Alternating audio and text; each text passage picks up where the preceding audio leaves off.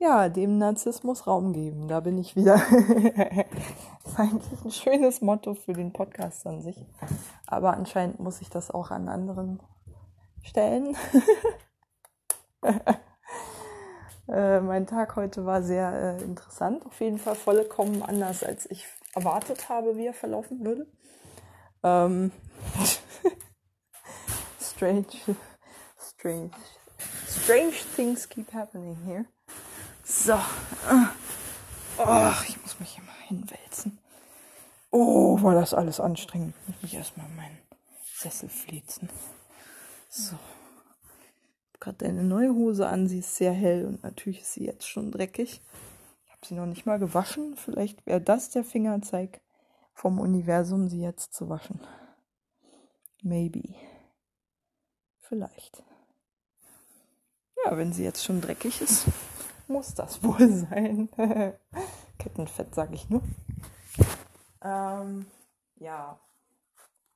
Also, was ist heute passiert? Ich habe mich ja heute schon mal darauf eingestellt. Also, ach so. Ich fange mal damit an, wie ich geschlafen habe.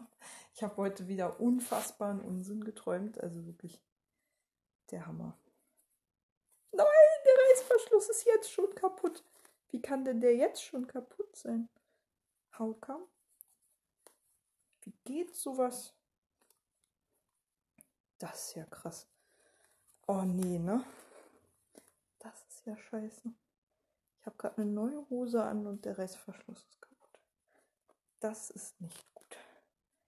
Das ist überhaupt nicht gut. Kein bisschen ist das gut. Vor allen Dingen kriege ich die jetzt nicht mehr ausgezogen. Das ist das Blöde daran. Also, weil die halt jetzt zu eng ist. Oh nee. Haben sich irgendwie verhakt. Nee. Jetzt sehe ich's. Oh, ich habe soeben, ah, ich habe soeben die Funktionsweise der Hose verstanden. Da ist nämlich über dem Reißverschluss noch ein kleines Häkchen äh, mit einer Öse, mit der man diese Hose fixieren kann. Ach Gott. Also ist doch nicht der Reißverschluss kaputt von meiner neuen 70 Euro Hose oder ach, 80 Euro. Komm, was kostet die Welt? Egal. Ich wollte eine helle Hose zum Radfahren haben. Warum eigentlich? Bin ich bekloppt. Also auf jeden Fall ist sie sehr bequem und für dieses Wetter, wie es heute war, ist auch ganz gut.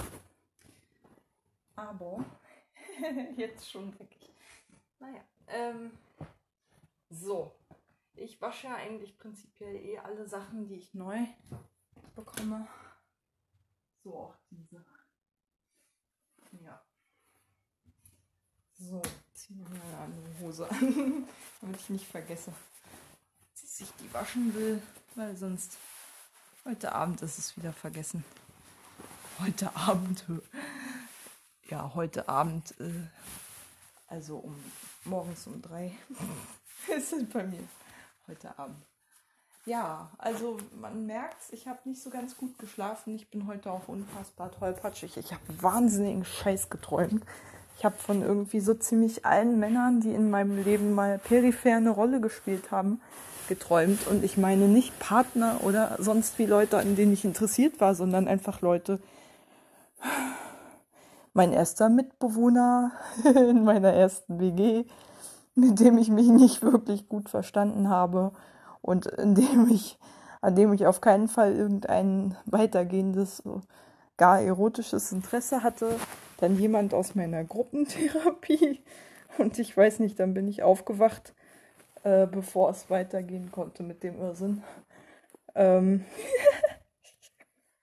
ich habe schon irgendwie Christian erzählt, was für ein Scheiß ich geträumt habe. Ich habe geträumt, ich säße in so einer Art Hörsaal es war irgendwie so ein Uni-Szenario. Vorne stand äh, ein Dozent, den ich als vom OSI noch kenne als äh, Dozent für internationale Beziehungen, der jetzt eigentlich relativ cool war. Äh, aber in dem Traum einfach so eine alberne, total eitle Witzfigur war, die die ganze Zeit, der die ganze Zeit irgendwie sich voll einen von der Palme wedelte, wie geil er doch redet oder so jedenfalls wirkt. Also so war der gar nicht in echt. Ähm, es ging wohl wirklich um Narzissmus. Und dann habe ich mit meinem ehemaligen Mitbewohner gesprochen und habe ihn auf seine coolen Tonschuhe angesprochen. Und der hat so ganz pampig geantwortet, also auf meine Frage, wo kriegt man die denn her? Und er so, äh, das musst du schon alleine rausfinden oder so ein Scheiß, hat er dann geantwortet. Dann ging ich zum nächsten. Das war, wie gesagt, mein ehemaliger, also aus einer Gruppentherapie kannte ich den und auch nur ganz kurz. Also wir haben uns vielleicht drei oder vier Gruppensitzungen überhaupt gesehen. Weiß ich nicht, warum ich von ihm träume. Und der hat mir dann irgendwie so Zaubertricks vorgemacht, über die ich übelst lachen musste, die mir auch komplett äh, unverständlich waren. Der hat dann irgendwie, keine Ahnung, seine Nase verschwinden lassen und so ein Scheiß und plötzlich irgendwie eine ganz lange Zunge gehabt und so ein Kram. Also ganz seltsames, äh, seltsames Zeug getan. Darüber musste ich so lachen, dass ich, äh, dass ich oder war irgendwie abgelenkt. Dass ich an dem Milchkarton, an dem ich gerade ge, getrunken habe, der irgendwie mit Edding bemalt war, mich dann äh, be beschmiert habe mit Edding und dann im ganzen Gesicht so Edding-Flecken hatte, die abgefärbt haben von meinem Trinkpäckchen. Und das war mir dann ganz peinlich. Mm. Unfassbar dummer Traum. Ja, davor hatte ich auch schon irgendwelchen Scheiß geträumt, aber ich weiß nicht mehr was leider. Aber ich glaube, das war ein ähnliches Kaliber. Naja, wie auch immer. Ja, ich bin dann echt viel zu früh. Jedes Mal, also einmal bin ich von der von dem äh, Partner meiner Nachbarin, der das Päckchen abholen wollte, das sie gestern Abend auch schon offensichtlich erfolglos versucht haben zu holen, während Rebecca gerade alleine hier war und im Bad und äh, unter der Dusche stand, weil sie ja immer abends duscht. Und äh, ging halt nicht. Deswegen haben die heute nochmal geklingelt um halb zehn und ich bin erst um drei ins Bett gekommen oder sowas. Also schon früher, aber halt dann erst geschlafen oder nach drei. Ich glaube, es war schon halb vier. Oh, ich schlafe im Moment total beschissen und außerdem habe ich den Verdacht, dass hier eine Nachtigall wohnt. Also zumindest die Nachtigall vom Büchnerweg irgendwie näher gekommen ist. Das war ein Vogel, der schon irgendwie verdächtig früh gesungen hat. Ähm und nicht wirklich wie eine Amsel klang, obwohl es war so früh, es kann auch durchaus schon mal eine Amsel gewesen sein. Ich habe auch keine Ahnung, wie sich Amsel und Nachtigall unterscheiden. Ich habe auch noch nicht so oft Nachtigallen gehört, weil die gibt's ja, äh, gibt ja in äh, MacPom nur Sprosser. Und die klingen halt auch nicht ganz so wie Nachtigallen. Nachtigallen kommen erst so ab dem Brandenburger Berliner Raum vor. Deswegen habe ich mit den Viechern wenig Erfahrung. Äh, und Sprosse habe ich auch nicht so oft gehört, obwohl die ja theoretisch bei in MacPom leben, aber hatten wir irgendwie wenige. Naja, ähm, jedenfalls, als ich eingeschlafen bin, sangen schon die Vögel. Ich habe gerade gehorcht, ob jetzt auch gerade einer singt. Ja, theoretisch schon nach der Zeit, aber ähm, glaube nicht. Klingt auch ein bisschen eintönig eigentlich, also was ich so heute Nacht gehört habe. Naja, egal. Ähm, bin dementsprechend auch so tollpatschig heute gewesen, mal wieder, dass ich echt ach, ja, zehnmal über meine eigenen Füße gestolpert bin, 50 Mal fast Teller runtergeschmissen habe, fast immerhin und irgendwie geschafft habe, unfallfrei durch den Tag zu kommen, wobei ich schon Zweifel daran hatte, ob ich es überhaupt von meinem Zimmer ins nebenan gelegene Bad unfallfrei schaffen würde. Aber immerhin, in der Hinsicht war der Tag erfolgreich. Ich hatte mir heute auch nicht weiter, nichts weiter vorgenommen, als einfach nur da zu sein und auf meine zahlreichen Pakete zu warten, als da wäre eine Lieferung von Lotti Panton. Kam auch, äh, Lotti Panton. Der kam und zwar mit allen seltsamen Extrawünschen, die wir hatten, Rebecca und ich, wurden alle akribisch, äh, wurden alle akribisch berücksichtigt, kein Fehler dabei. ich habe schon alle Macarons aufgegessen, wobei ich mir jeweils die Hälfte mit Christian geteilt habe, fast. Egal, weg sind sie. Und ich habe schon die nächste Bestellung aufgesetzt für meinen Chor nächsten Samstag da wollte ich, da habe ich dann auch nochmal eine große Packung mitgenommen und hoffe vielleicht doch, dass der eine oder andere auch für mich abfällt. Naja, mal gucken. ja. Jedenfalls, was war noch? Genau, ich habe heute noch ein Kleid bekommen, mit dem ich noch gar nicht gerechnet habe, ein Jeanskleid aus einem wunderbaren sommergeeigneten Stoff, so Lyocell oder wie das heißt, der sich unglaublich angenehm trägt und in dem man kaum schwitzt, mm, wenn es heiß ist. Und dann noch eine Hose aus dem gleichen Material und eine Bluse. So viel Klamotten habe ich seit 100 Jahren nicht bestellt. Zuletzt im Winter, aber dann auch eher so Unterwäsche oder so ein Scheiß, wo ich halt dann mal einfach zur Kenntnis nehmen musste, dass ich mal wieder Socken wegschmeißen musste, die 15 Jahre alt waren, weil sie schon zu löchrig waren. so ungefähr. Äh, das war jetzt ein bisschen hedonistischer motiviert. Ja, äh, aber das bedeutete dann, also oh, das Hermes-Paket mit, mit der Hose und der Bluse kam tatsächlich erst um 17 Uhr oder so und die Lieferzeit war bis 20 Uhr angegeben. Ja, ich dachte wirklich, Alter, oh Gott, ich muss hier wirklich den ganzen Tag bleiben und so war es dann auch mehr oder weniger. Ich, nur, dass ich später nochmal mit Christian wenigstens losgefahren bin, der heute auch da war den ganzen Tag, aber unten meistens gewerkelt hat. Und ich habe währenddessen hier oben äh, in der Wohnung, während er im Hof gewerkelt hat, ähm, andere Dinge getan. Und zwar, ich habe es immerhin geschafft, den Routinequatsch runterzureißen. Gott sei Dank gibt es gerade keine langen Podcasts, die ich hätte hören können. Die ich jetzt noch hätte hören müssen. Oh Gott, Lage der Nation, hoffentlich nicht. Hoffentlich gibt es keine Lage der Nation. Ich meine mich zu erinnern, dass die sagten, dass sie in die Sommerpause gehen.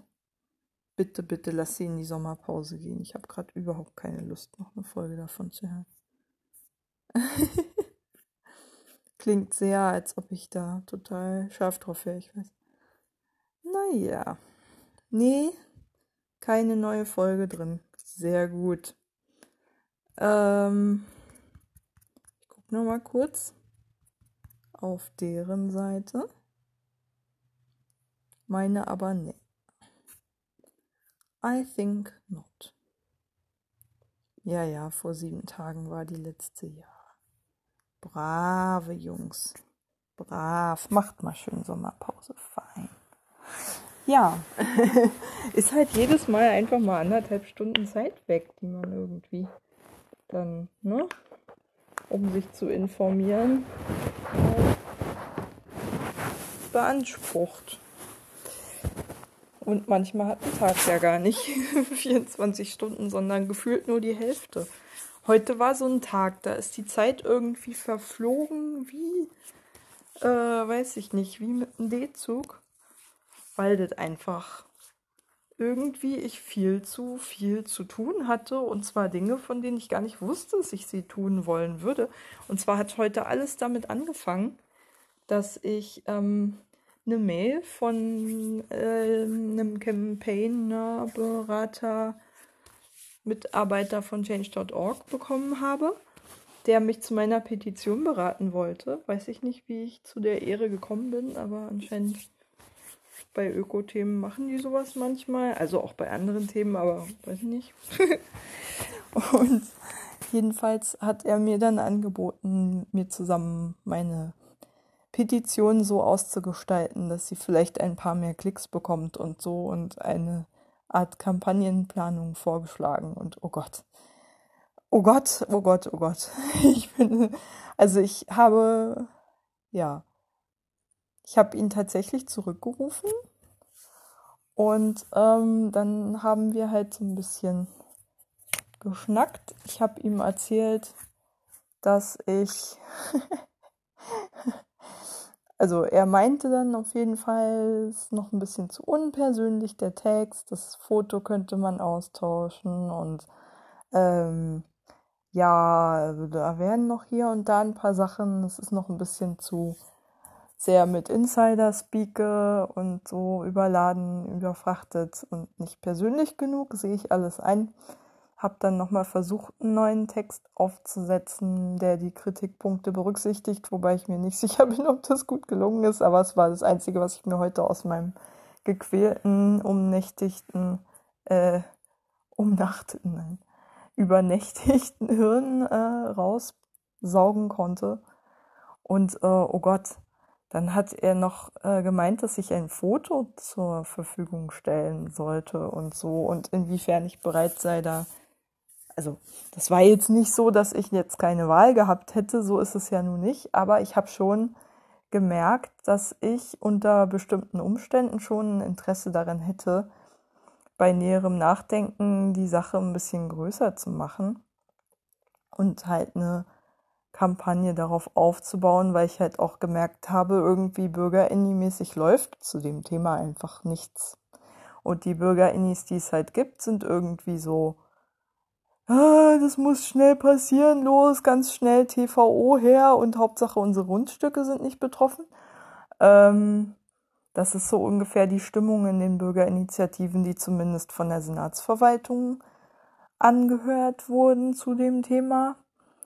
Und ansonsten hört man halt nicht viel. Und ich schwöre, ich habe vor ein paar Tagen noch äh, eine Stellungnahme vom BUND zur TVO gelesen, die gesagt hat, also die zum Inhalt hatte, dass die Planungen so absolut unökologisch sind und dass ja wohl offensichtlich die Nahverkehrstangente fehlt, die ja wohl mit viel größerer Priorität geplant werden sollte. Also im Prinzip auch das, was der ähm, äh, Herr aus dem Beirat, Sachverständige, was auch immer im Hause der SEN-UVK auch gesagt hat. Ähm, der Naturschutzbeauftragte, wie ich ihn gerne nenne. Auch wenn es ein bisschen verkürzt ist, weil der Titel, ach Gott. Naja, und, ähm, oh, meine Fresse. Ich habe heute alleine den halben Nachmittag, ach Gott, ich habe drei Stunden verbracht, um Quellen zu sichten. Das Ganze in ein Word-Dokument eingepflegt mit äh, Hyperlinks und so verlinkt, damit ich irgendwo eine Linksammlung wenigstens habe. Und dann festgestellt, ich habe ja in Microsoft äh, so ein Office-Abo, dass mein Word mich automatisch, also ich kann Word nicht öffnen, sondern werde automatisch in die äh, Cloud, äh, My Drive, nee, wie heißt denn das? Ach, keine Ahnung. ich kenne nur die Google-Bezeichnung. Jedenfalls OneDrive äh, werde ich immer automatisch weitergeleitet und ich kann die Sachen dann tatsächlich nicht mehr auf meinem PC speichern. Egal wie oft ich mich einlogge. Und das hat mich dann in, mein, in einem Wutanfall dazu veranlasst, zum nächstmöglichen Zeitpunkt mein Office-Abo zu kündigen, weil ganz ehrlich, was soll ich denn bitte schön mit einer Office, also was soll ich denn bitte schön mit einem Textverarbeitungsprogramm mit dem ich erstens nicht mal äh, in Word, also in einem Textverarbeitungsprogramm an sich arbeiten kann, keine Dateien auf meinem Rechner speichern kann, die ich dann auch hinterher noch öffnen kann, geschweige denn äh, sowas fancy Stuff wie ein Word-Dokument in eine PDF umwandeln kann, weil ich ja immer irgendwie nur begrenzten Zugriff oder gar keinen Zugriff auf die Datei habe und die dann in Word wiederum nicht geöffnet werden kann, sobald ich es auf meinem Rechner gespeichert habe. Also Entschuldigung, dafür 90 Euro im Jahr bezahlen, da müsste ich ja wohl bescheuert sein. Das ist, äh, was auch immer die da an Nutzer äh, Bedingungen aktualisiert haben und irgendwie an Neuerungen eingeführt haben, mache ich auf jeden Fall nicht mit. Ich wurde auch nicht darüber informiert, dass ich ab jetzt irgendwie Word nicht mehr nutzen kann, sondern immer über MyDrive geführt werde und damit sozusagen gezwungen werde, alles in dieser scheiß Microsoft Cloud zu speichern. Hallo? Bin ich bekloppt oder was? Ich hoffe mal, der Scheiß ist morgen noch da und wenn nicht, dann setzt's aber was. Will ich aber auch die 90 Euro, die ich schon bezahlt habe, zurück. Kann ja wohl nicht wahr sein. Ein Textverarbeitungsprogramm, bei dem man keine Texte verarbeiten kann, sondern nur Microsoft Daten liefern kann. Geht's noch? Alter. Ja, jedenfalls, da war ich sehr verärgert. Äh, aber eigentlich wollte ich ja ein anderes Thema anschneiden. Also äh, die, den, ja, wie gesagt, ich habe absolut so gut wie keine Quellen gefunden und zum Thema TVO und Umwelt mh, mm, und alle verwandten äh, alle möglichen verwandten Stichworte gab es auch nichts. Äh, so gut wie nichts. Und vor allen Dingen diese Stellungnahme des äh, dieses Naturschutzbeauftragten der Senatsverwaltung für Umwelt, Verkehr und Klimaschutz äh, habe ich auch nirgendwo gefunden, die der Tagesspiegel in seinem Checkpoint-Newsletter aber offensichtlich vorliegen hatte. Aber so kann ich das natürlich nicht benutzen, auch wenn ich das Dokument auf meinem Handy habe. Ähm, weil ich es mir halt runtergeladen habe, aber ich habe ja keine Quellenangabe, keine legitime. Ich dürfte das Ding ja nicht haben und es ist ja quasi ein Tagesspiegelinhalt. Also werde ich mich am Montag nochmal dazu durchringen, da anzurufen und zu fragen, ob ich das Dokument irgendwo bekommen kann oder ob das zur Veröffentlichung bestimmt ist und mal gucken, was da so der Sachstand ist, was die davon halten, wenn da irgendwelche Bürgerinnis oder sowas dazu tätig werden sollten. Und dann wollte ich halt noch bei, bei so den üblichen Leuten, die halt in der Wohlheide aktiv sind, FEZ und äh, Naturfreunde Jugend, denen da der Fuchsbau gehört, mal anklopfen. Ähm, also klar, beim Stadion kann man auch mal anfragen, aber ich glaube nicht. Beim FEZ bin ich auch skeptisch, ob die Bock hätten, da irgendwie mitzumachen. Und dann würde ich so schnell wie es geht irgendwie so die Führung abgeben, weil ich mich total unwohl in dieser Rolle fühle, da irgendwas zu initiieren. Ich bin ja auch nur eine Anwohnerin vier Kilometer weiter, die halt einfach nur regelmäßig in die Wohlheide fährt. Das habe ich auch in meiner Petition so geschrieben. Äh, das ist einfach nur, ich bin einfach Adlershoferin und irgendwie nutze ich die Wohlheide zur Naherholung, ja. Aber ist ja nochmal ganz was anderes für die Leute, die da arbeiten und äh, die Wohlheide quasi mit am Laufen halten, so als Standort. Mm, also sprich das FEZ und äh, ja auch die Naturfreunde Jugend. Und ich finde, die sind irgendwie da legitimer drin. Aber ich habe halt auch gemerkt, würde ich jetzt auch nur ein bisschen vorschieben, wenn ich sagen würde, es wäre der einzige Grund, ich fühle mich einfach nicht wohl in dieser Rolle des Campaigners oder der Campaignerin oder der Initiatorin, merke ich einfach. Das ist irgendwie nicht meins. Das ist, ich fühle mich da nicht wohl, wenn so, wenn ich plötzlich irgendwie liefern muss, wenn da was von mir erwartet wird und ich den Kopf für eine Sache hinhalten muss, muss ich ganz ehrlich sagen, ich bin es schlichtweg nicht gewöhnt. Und äh, würde da auf jeden Fall wenigstens irgendwie Leute gerne haben, die da ein bisschen mehr Aktie dran haben am Thema. Und wie gesagt, bin eigentlich guter Dinge, dass zumindest die Naturfreunde Jugend nicht ganz abgeneigt sind, wenn auch das FEZ garantiert keinen Bock hat, sich mit der Senatsverwaltung anzulegen. Ziemlich sicher. Ziemlich sicher. Die wollen ihre Fördergeldergeber nicht vergrauen. Nee, nee. Ähm, ich glaube, das müsste ja sogar wahrscheinlich aus dem gleichen Topf finanziert werden. Also der Sinn Senatsverwaltung für Umwelt, Verkehr und äh, Klimaschutz. Ich wette, da fließen irgendwelche Fördergelder des Senats ans FEZ, also von denen kann ich, glaube ich, nicht wirklich eine allzu kritische Haltung gegenüber ihrem Geldgeber erwarten. Naja, aber ich, ich will es trotzdem versuchen. Weil, wie gesagt, ich, ich finde es so einen unbefriedigenden Zustand, dass da im Prinzip wie in den 50er, 60er Jahren einfach die nächste Schneise für Autos hier durch Berlin planiert wird, als gäbe es irgendwie keinen Morgen und keinen Klimawandel und so.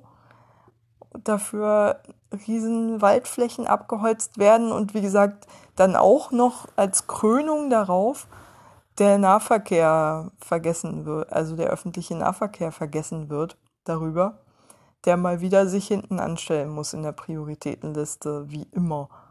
Und dann als einzigen Trost an die Öko-Fraktion gibt's dann irgendwie diesen bescheuerten Rad-Fußgänger-Kreisverkehr, wo die Fußgänger sowieso gegen die Radfahrer ständig den kürzeren ziehen werden. Ich habe ja die Planungen gesehen und ich weiß, wie Radfahrer so drauf sind, wenn sie sich Flächen mit Fußgängern teilen müssen. Sagen wir mal so. ja, es, ist, es geht meistens zu Lasten der Fußgänger. Ähm, die da sowieso sich nicht groß hochtrauen werden, denke ich. Das wird schon überwiegend von Radfahrern genutzt werden. Und je weniger Fußgänger irgendwo unterwegs sind, desto krasser fahren die Radfahrer auch, als wären sie unter sich. Insofern gibt es da sowieso ohne Ende Nutzungskonflikte zulasten der Fußgänger. Das sehe ich schon in einer Planung. Und mit, wie gesagt, meinem Wissen um Berliner Verkehrsverhältnisse. Das ist wahrscheinlich gar nicht nur in Berlin so, aber hier auf jeden Fall. Mm, und wie gesagt, das ist das einzige kleine Bonbon für die Öko-Fraktion, dass auch irgendwo Flächen für den Radverkehr ähm, genutzt werden sollen, aber natürlich schön streng vom Autoverkehr getrennt. Wie gesagt, auf einen Umweg geführt letztlich. Ähm, mit, äh, und quasi als Kreisel über der Autotrasse geführt werden sollen, schön mit einer fetten Steigung von fünf Metern oder so. Ich hoffe, der An die Anfahrt ist nicht zu hoch, aber hm, naja, wenigstens keine Treppe oder so ein Scheiß. das wäre noch schöner. Ähm, ja, aber man sieht schon irgendwie, wessen, wes Geistes Kind es ist, die TVO. Also wurde ja auch schon in der DDR. Da begannen ja schon die Planungen und haben sich, wie gesagt, nicht wesentlich verändert seitdem. Also, obwohl da eigentlich eine, ein paar Klimakonferenzen dazwischen lagen. und der Club of Rome. Naja, ähm, gut, der hat ja noch nicht so viel, der hat ja eher von Peak Oil gesprochen und weniger vom Klimawandel, aber Juti, ist ja egal. Ähm, auf jeden Fall, mittlerweile wissen wir ein bisschen mehr über nachhaltige Verkehrspolitik und dann finde ich es schon interessant, dass man Planungen, die mehr oder weniger in der DDR-Zeit auch schon so geführt wurden in den 60er Jahren, dann im Prinzip relativ kritiklos fortschreibt. Es ist schon irgendwie ein bisschen aus der Zeit gefallen. Naja. Und äh, ich habe so irgendwie den Eindruck, ja, weiß ich nicht. Hm. Es ist keinen so richtig ankotzt. Außer mir. Man kriegt immer wieder so, was weiß ich, im Tagesspiegel habe ich heute nochmal geguckt äh, bei den thematisch bezogenen, thematisch passenden Beiträgen, die Kommentare, ob da noch irgendjemand irgendeine Studie oder sowas oder eine Stellungnahme verlinkt hat, aber auch da nichts, was ich nicht schon vorher schon gefunden hätte. Die Umweltstellungnahme war auch ganz lustig. Es gibt eine Unterseite auf der, auf der Seite der Senatsverwaltung zu dieser TVO. Da geht es um die Umweltstellung, also um eine Veranstaltung, in der es um die Umweltgerechtigkeit des Vorhabens ging. Und dann gibt es da einen Menüpunkt namens Stellungnahmen und der ist offene Stellungnahmen oder sowas. Und der ist interessanterweise leer. ja, also, und vom NABU habe ich irgendwo vergraben in irgendeiner Publikation von 2018 oder so gefunden dass die ja doch irgendwie cool gefunden hätten, wenn der Biesdorfer, keine Ahnung was, Biesendorfer Sand äh, oder sowas, keine Ahnung, der ein Landschaft, also jedenfalls ein Landschaftsschutzgebiet so in äh, auf Höhe von Biesdorf ein geplantes, das glaube ich noch nicht als Landschaftsschutzgebiet eingestuft wurde, aber es ist geplant und es läuft ein Verfahren, es als solches aufzuführen und auszuzeichnen. Und ähm, da sollte die TVO unter anderem auch lang führen. Tut sie auch in der vom der Senatsverwaltung bevorzugten Variante. Und ähm, ja, so dass im Prinzip eine, nicht nur die Wohlheide gefährdet ist in Teilen, sondern eben auch noch ein noch nicht ausgewiesenes Landschaftsschutzgebiet. Und ich glaube, ich bin jetzt mal Prophetin. ich glaube nicht, dass es dazu kommen wird, dass dieses Landschaftsschutzgebiet als solches ausgewiesen werden wird. Das, wird, das Verfahren wird wahrscheinlich noch ein bisschen dauern. Ähm, sagen wir bis nach dem, bis nach Bau der TVO. naja, egal. Ähm, wo wollte ich eigentlich hin? Äh, eigentlich wollte ich gar nicht so sehr in die Materie einsteigen. Ähm, wichtiger ist mir eigentlich nochmal zu betonen, dass ich mich einfach in dieser Rolle nicht wohlfühle, da irgendwie meine Fresse in irgendeine Kamera zu halten, Interviews zu geben und so. Ich fühle mich da auch gar nicht kompetent für. Das ist so furchtbar. Und ich habe es auch heute nochmal gemerkt, als ich um ein Foto gebeten wurde.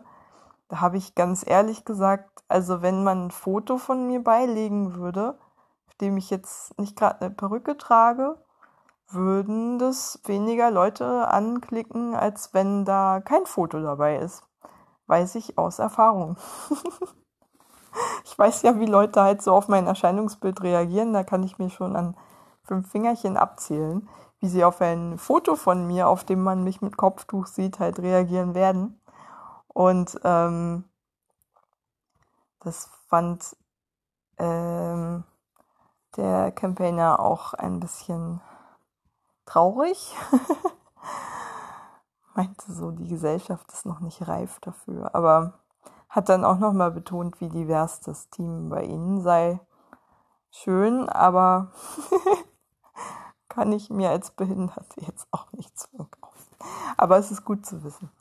Ähm, wird mich aber an meiner Entscheidung, glaube ich, nicht, ähm, wird meine Entscheidung nicht umstoßen, kein Foto von mir zu verwenden. Weil, wie gesagt, äh, Fotos von Behinderten gehen einfach meiner Erfahrung nach nicht so gut wie die von Nichtbehinderten und schrecken teilweise eher Leute ab, die sonst das Anliegen geteilt hätten. Und da will ich ja keine Barriere bauen für Menschen, die gerne Barrieren bauen. so.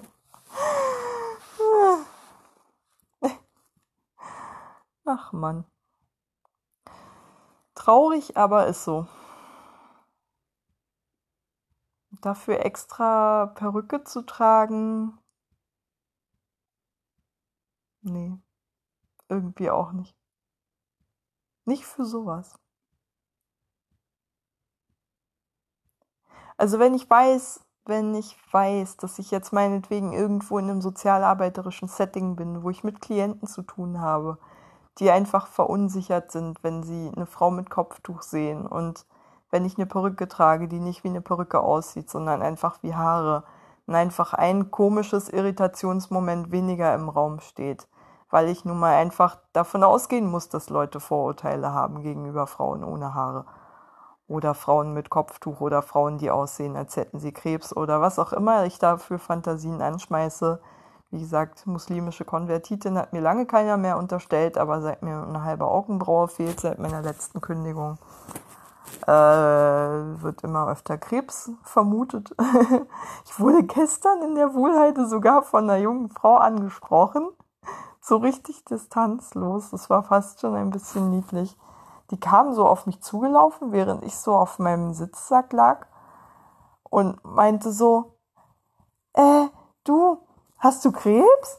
Also wirklich in der Tonlage, als ob sie mich kennen würde und also als ob es das normal die normalste Frage der Welt wäre.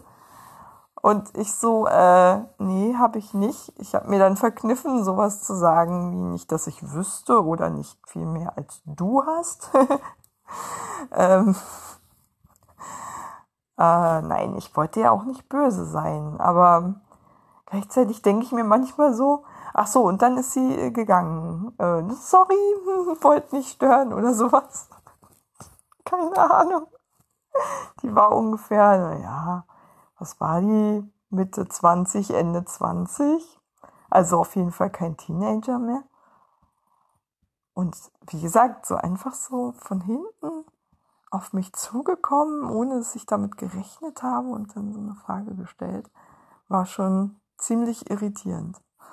Aber ich habe solche Dinge leider schon zu oft erlebt, um äh, noch davon auszugehen, dass äh, mein Kopftuch halt äh, Leute nicht irritiert. Ich erlebe es leider häufiger, als mir lieb ist. Und wenn es nur Blicke sind, nur Blicke. Aber man merkt es halt schon, wenn man irgendwie so geothert wird. Also als das andere markiert wird. Das andere, das ultimativ andere, das, was nichts mit mir zu tun hat. Das auf der anderen Seite des Sticks oder so, keine Ahnung. Das Wesen jenseits meiner Welt. Ja, ähm, da muss man ja auch nicht höflich sein oder so oder normale Umgangsformen wahren oder empathisch. Nein, nein.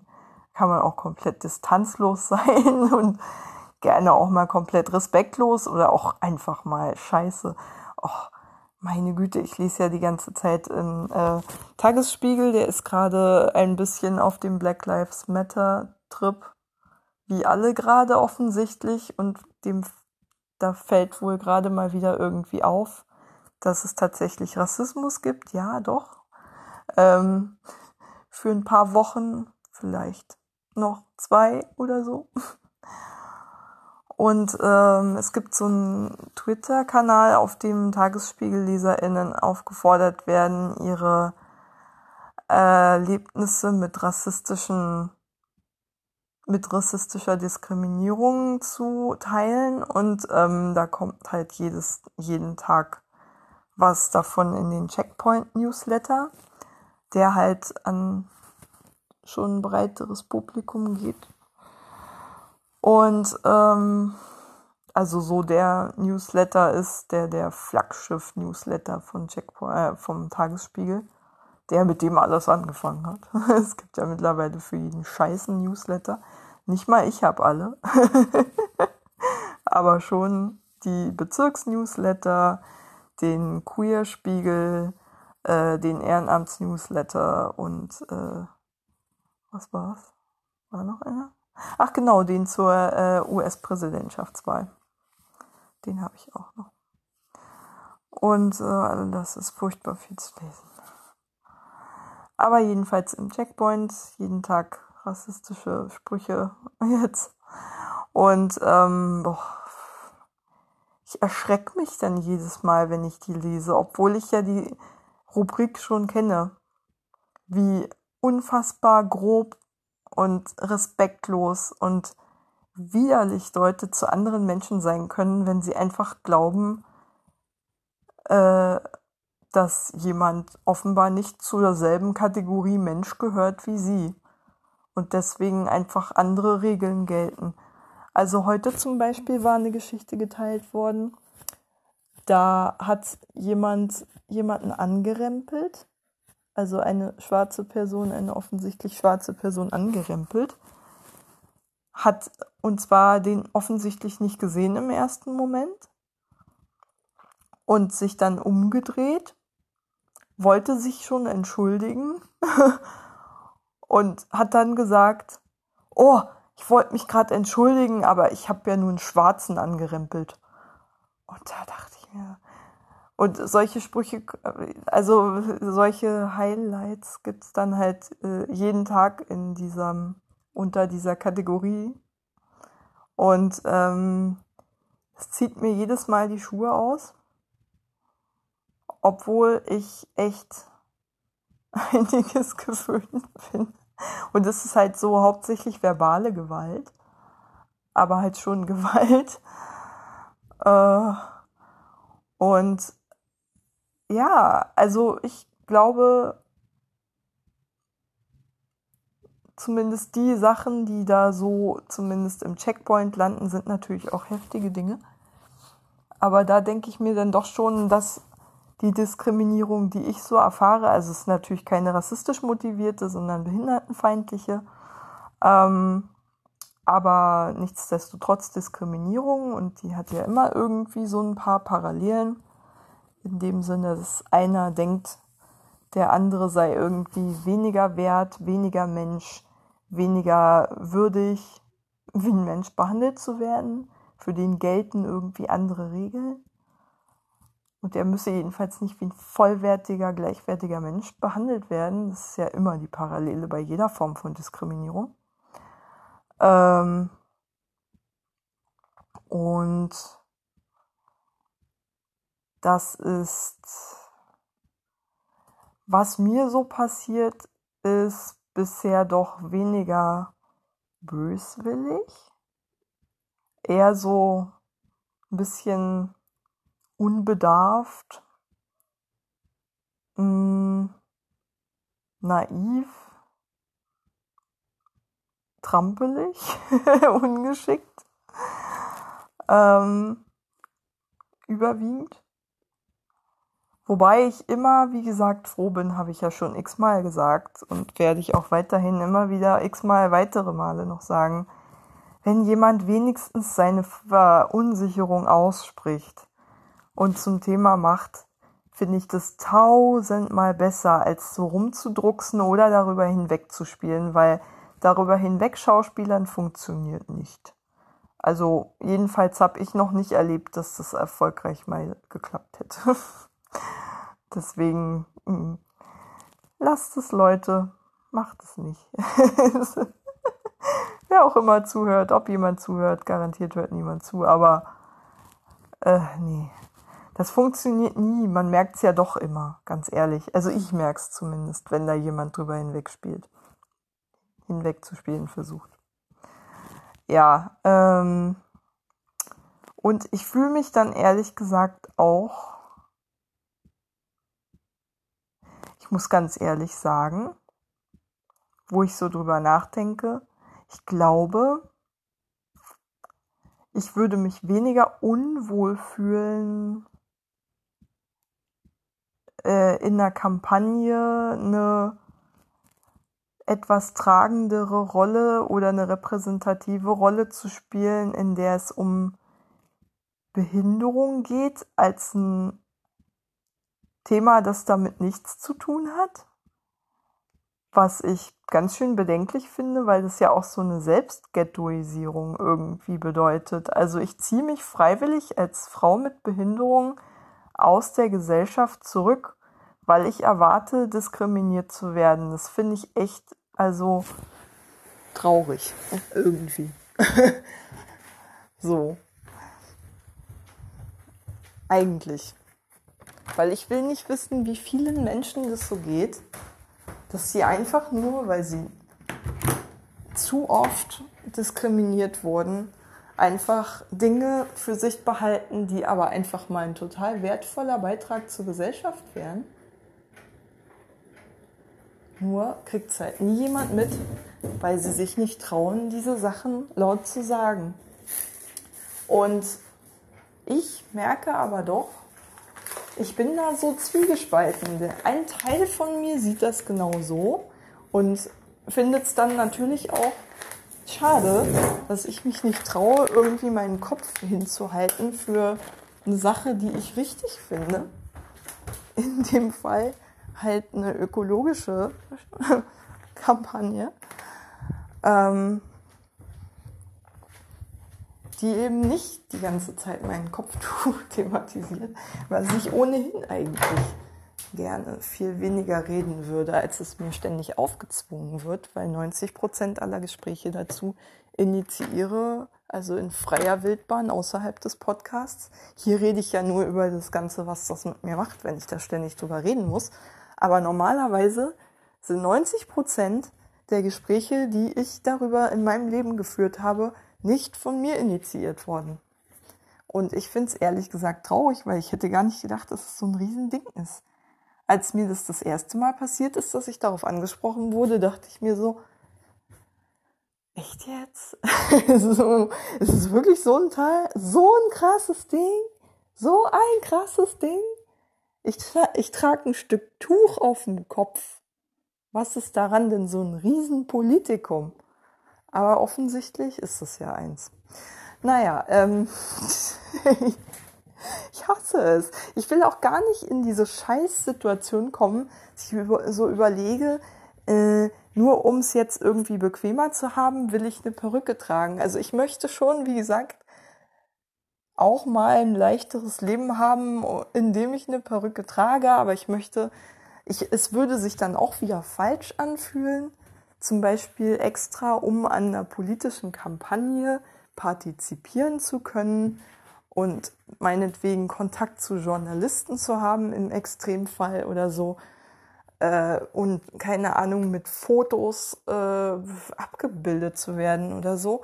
Deswegen die ganze Zeit so eine Rolle zu spielen, in der ich dann eben kein Kopftuch trage, sondern nur Perücke und so tue, als wäre ich nicht behindert.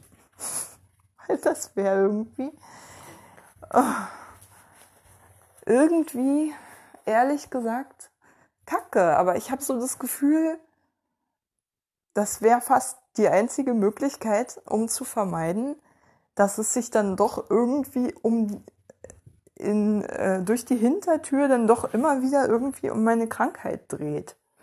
Was ich überhaupt nicht will, eigentlich. Gleichzeitig tue ich es ja selber auch. ich weiß gar nicht, warum die ganze Zeit dieser fette pinke Elefant im Raum steht. Also ich habe ihn da nicht reingestellt. Ehrlich gesagt. Ich hab's so satt.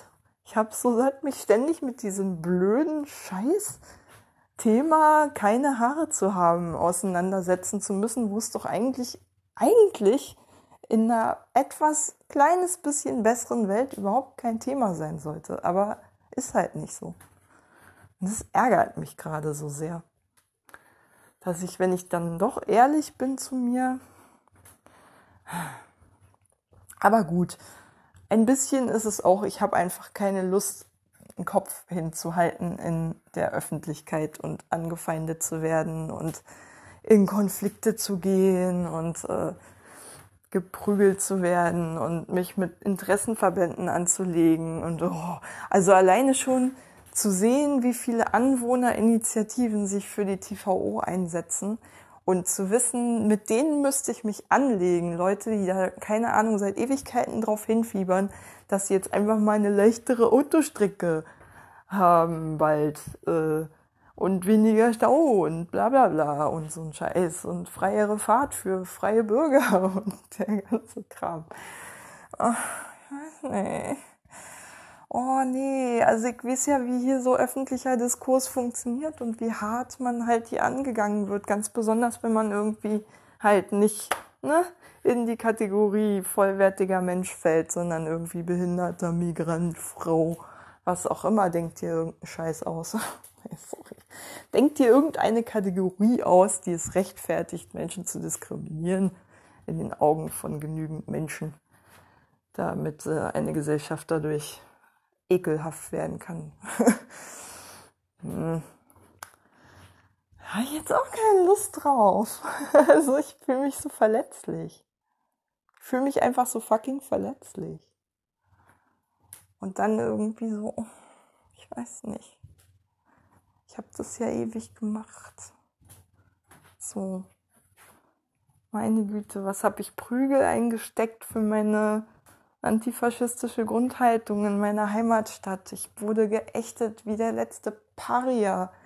Keine Sau hat mich da unterstützt, bis auf meine Sozialkundelehrerin, die es immerhin in einer Unterrichtsstunde mal geschafft hat, einen Taz-Artikel mit uns zu besprechen, in der mal über die Nazi-Szene von Öckermünde im Vorfeld von der Landtagswahl oder nach der Landtagswahl, denn das war immer das einzige Thema, wo die Bundesrepublik mal auf Öckermünde geguckt hat, weil Rekord-NPD-Zustimmungswerte und bla bla bla, absehbar, dass da wieder die Nazi-Stimmen herkommen, die die Dinge, äh, die, die Dinge, die die Nazis dann in den Landtag spülten, ähm, bla bla bla und dann, dann war die Wahl vorbei und keiner hat sich mehr dafür interessiert und ich war halt immer dann diejenige, die solche Artikel, die dann wie gesagt schön zu jeder Landtagswahl aufgetaucht sind, ähm, in äh, genötigt, äh, also meine Lehrer genötigt hat, zu, äh, im Unterricht zu thematisieren. Und wie gesagt, in einer Sozialkundestunde habe ich das auch geschafft. Da haben wir endlich mal ein einziges Mal in meiner gesamten Schulzeit über dieses verfickte Nazi-Problem in meiner Scheißheimatstadt gesprochen. Bin ich heute noch stolz drauf. Aber die ganze andere, also all die anderen Jahre, die 19 Jahre, die ich da gelebt habe, und seit ich 14 bin, bin ich ungefähr politisch genug, um zu sehen, dass es da ein massives Nazi-Problem gab. Also wirklich ein massives Nazi-Problem. Man kann es einfach nicht anders nennen. Das, da gibt es nichts zu beschönigen. Ähm, das nicht besser geworden ist, seitdem die Leute zur AfD übergelaufen sind. Ich sag's immer wieder, ich sag's auch immer wieder gerne. Immer wieder wie eine kaputte Platte. Aber ähm, ja, jetzt habe ich einen Faden verloren. Also ähm, da stand ich jedenfalls so gefühlt komplett auf verlorenem Posten, wurde als Spinnerin tituliert von meiner eigenen Familie, als paranoid abgestempelt. Ich bilde mir das alles nur ein. Kam von Eltern, kam von Geschwistern, kam von Lehrern über Jahre hinweg. Und äh, seitdem weiß ich, wie es sich anfühlen kann, für eine Sache zu kämpfen, für die man nicht genügend Mitstreiter hat. Und ich glaube, das hat mich so ein bisschen traumatisiert würde ich mal behaupten. Ja. Deswegen habe ich jetzt nicht so unbedingt, weiß ich nicht, ob ich jetzt so Lust habe, wieder meinen Kopf hinzuhalten für eine Sache, wo es jede Menge Gegenwind gibt. Weil es halt so ein Wunschprojekt der IHK ist seit Ewigkeiten die da schon ewig mit den Hufen schart. Die CDU steht natürlich dahinter, die FDP steht dahinter, Teile der Linken stehen dahinter, meine eigene Partei mit anderen Worten. Ja, die Grünen, naja, ist ja immerhin ihre Senatorin, mittlerweile ist sie auch Parteimitglied, also müssen sowohl oder übel auch dahinter stehen, irgendwie. Zumindest zähneknirschend. Also habe ich schon mal Berlins Parteienlandschaft gegen mich. Und äh, eben, wie gesagt, so ziemlich sämtliche Anwohnerinitiativen, die zumindest involviert waren in dieses äh, farshafte Bürgerbeteiligungsverfahren. Ja, hm, also äh, ich sag mal, es ist echt, ich, ich wundere mich nicht so richtig, warum es da bisher niemanden gibt, der sich den Schuh angezogen hat. Und äh, wie gesagt, dann kommen die ganze Zeit auch diese ganzen Erinnerungen an äh, meine Ex-Politgruppe, meine ehemalige Politgruppe und so hoch. Und äh, das, was ich aus äh, über Kampagnen weiß und wie die so geführt werden und wie unfassbar entgrenzt diese Arbeit ist. Und wie schnell da einfach mal die Zeit vergeht und man hat schon wieder nicht geschlafen, so weil man die ganze Zeit recherchiert hat oder irgendeinen Text vorbereitet hat oder so. Ach man, das ist echt krass. Also Kampagnenarbeit ist wirklich äh, Albtraum eigentlich jedes Gewerkschafters, obwohl die genauso arbeiten. Gewerkschafter arbeiten genauso scheiße. Also zumindest die bei der IG Metall damals, die ähm, diese Organizing-Kampagne, bei der ich mal mitgemacht habe mit angeleiert haben, beziehungsweise betreut haben. Es ist einfach mal shitload of fucking work. Da habe ich auch gerade nicht so richtig Lust drauf, weil ich denke, das ist irgendwie genauso das, was ich eigentlich nicht will für mein Leben. Nur um eines, ein kleines bisschen äh, Aufmerksamkeit willen halt äh, da mich komplett aufreiben. Nichts anderes ist Kampagnenarbeit. Man reibt sich komplett auf. Es gibt immer viel zu wenige Leute, die was machen. Und wenn man derjenige ist, der nun mal leider Ja gesagt hat am Anfang, dann bleibt halt alles an einem hängen. Und äh, ganz ehrlich, ich glaube, den ersten Fehler, den ich mir vornehme, nicht zu machen, ist, an Aufgaben und an Macht zu kleben und zu sagen, ich will das aber selber machen. Überhaupt nicht. Gar nicht. Aber ich glaube, ich falle eher ins andere Extrem, dass ich sage, ich traue mir das aber nicht zu. Und das ist dann aber auch wiederum nicht gut. Also ich habe so das Gefühl, einerseits ist es voll die Gefahr für mich, dieses Ding. Kann natürlich auch einerseits voll die Gefahr für mich, wenn das wirklich, äh, wenn ich mich da zu sehr von change.org vereinnahmen lasse und zu sehr in die Richtung pushen lasse, in die die das halt haben wollen. Aber andererseits ein bisschen reizt es mich auch, weil ich selber irgendwie auch noch nie selber eine Kampagne initiiert habe und ein kleiner Teil von mir, der narzisstische nämlich, halt auch ein bisschen davon träumt, das mal zu machen. Und das gerade so a dream come true ist, weil wie gesagt, ich bin ja auch nur eine Narzisstin. Die ist natürlich gerade geschmeichelt, aber das ist dann genau der Teil in mir, der dann sagt, wenn jemand äh, wenn jemand dann äh, kommt und meine Macht bedroht, meine Deutungshoheit über die Kampagne und so, und meine Position in Frage stellen sollte, der dann sagt, nein, das darfst du nicht, verschwinde aus meinem Territorium. Ähm, den muss ich dann auch ein bisschen zügeln, glaube ich. Aber wie gesagt, es kann auch einfach so laufen, dass ich, dass ich einfach nur weiterhin nur 42 oder sind es jetzt 43 Unterschriften habe.